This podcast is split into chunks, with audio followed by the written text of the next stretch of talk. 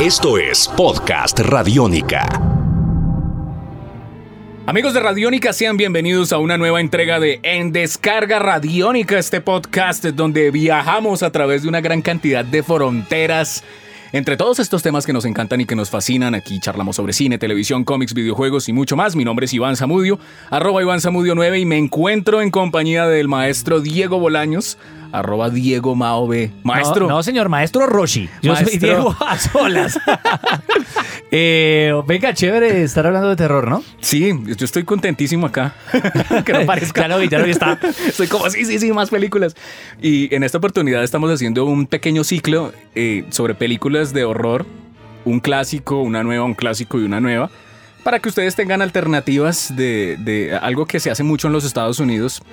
Que lo ofrecen plataformas como Netflix, eh, las mismas tiendas de, de alquiler de video. Y los de canales por cable Los también. canales por cable hacen sus maratones de películas. Pues en este caso nosotros le vamos a dar unas pistas de otras cintas que usted puede llegar a ver a través de diferentes medios y que lo pueden conectar precisamente con todo ese imaginario de el Halloween. ¿Preparado, maestro?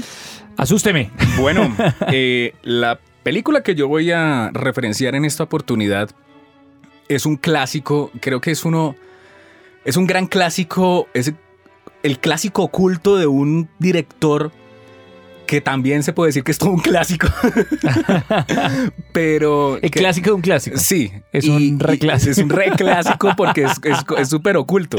Es una película que es como la más oculta de él. Eh, Hay personas que le han dado más atención y por eso se ha vuelto un- una película de culto.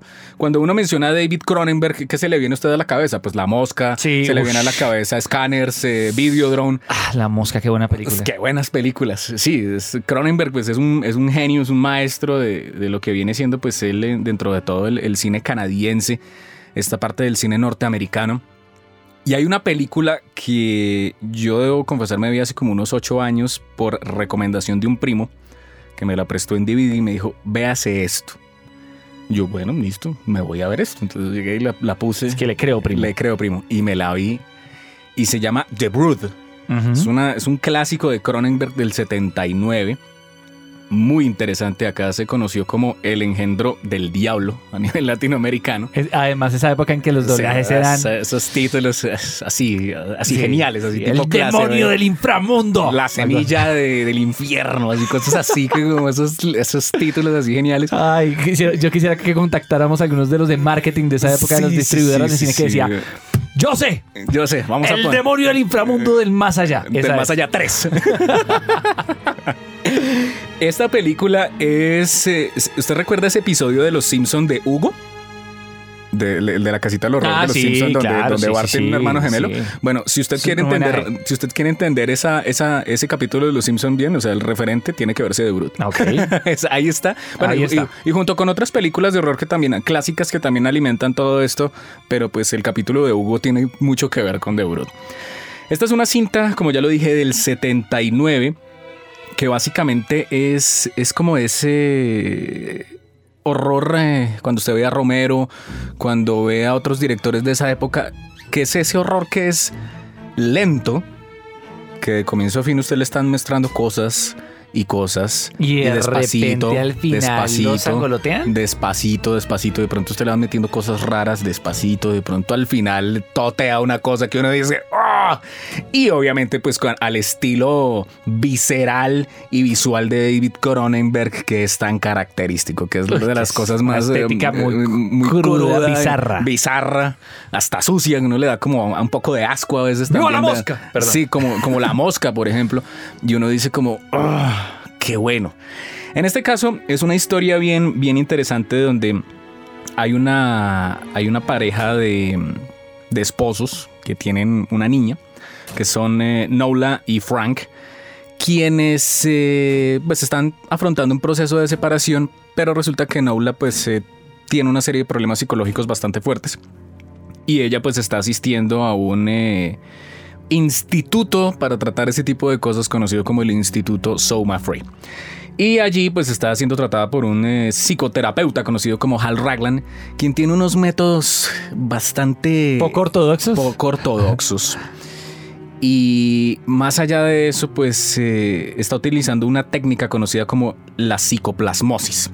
Y en ese caso, pues eh, cuando las personas empiezan a tener ese tipo de tratamientos, pues empiezan a actuar raro, empiezan a, a volverse como personas completamente retraídas y empiezan a aparecer cosas muy raras.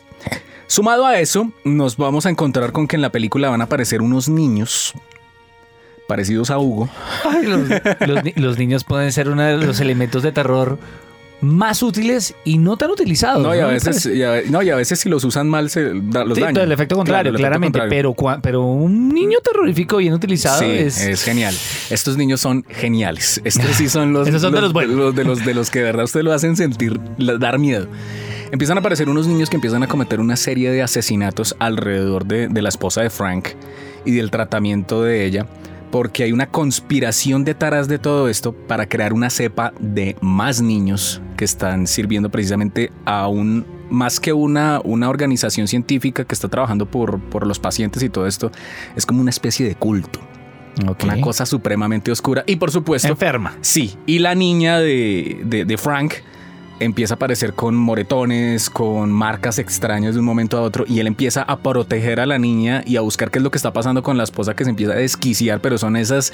eh, eh, eh, usted, usted me entiende, cuando uno ve una loca de una película de los años 70, es la loca de la película de los Sí. años 70, que es, una, es, una, es como un estilo de loca. Es que Sí, corra. Sí, es como una, una mujer supremamente extraña y cuando te habla, se habla también de un loco, es como en los 70 como que la locura... Es una estética Es una estética... ruda, Sí, dura. ruda, divertida y agradable pues para el- el- el- ese cine de verdad que uno lo, lo llega a meter y lo asusta. Entonces es Frank defendiendo a su hija de todo este, de todo este complot de algo que es, eh, que es, que es un culto, que es como una secta que está entre lo científico, pero a la vez entre lo entre lo paranormal, entre lo místico, Entre lo esotérico. entre también. lo esotérico también. Y pues eh, por esa razón pues quieren crear una cepa de niños bastante extraña, bastante rara. Y por eso están buscando a la niña. Básicamente eso es, y por eso es el intermedio es la, la mamá y, y- es como esa, esa lucha de ese hombre que no sabe qué es lo que está pasando y que empieza a investigar y a darse cuenta que, uy, eh, detrás de todo esto está- han muerto una gran cantidad de personas, han desaparecido otras. ¿Y por qué mi esposa? ¿Por qué mi hija? ¿Por qué todo esto? Entonces es como esas, esas películas, como el estilo del exorcista que uno empieza como a atar cabos Sí, de cosas y de, entonces, eh, eso, entonces eh, ese sentido de película de los 70, de que a usted le, le- le empiezan, todo empieza muy lindo y muy bello. la familia que... Sí, todo es perfecto. Sí, la y familia no sabe en qué momento todo se fue al. Sí, todo se va a- a- Al al, diablo, sí. Entonces, eh, eh, muy buena película. Eso sí, y sobre todo cuando vean la escena del final.